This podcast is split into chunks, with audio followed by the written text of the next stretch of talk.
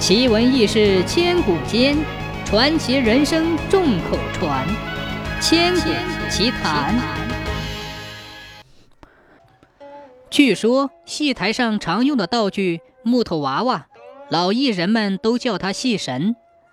戏神的身价比哪个都高，放在衣箱里脸要朝下，放在案板上脸要朝上，还要盖块布，哪个也不许乱动它。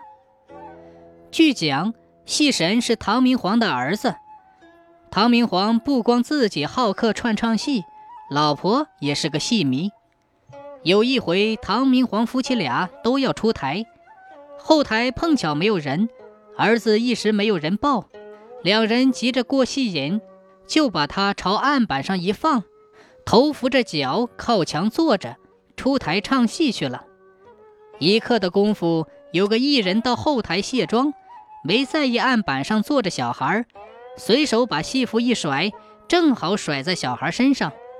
后来卸妆的人一个个都把戏服往案板上一甩，转眼堆积成一座小山。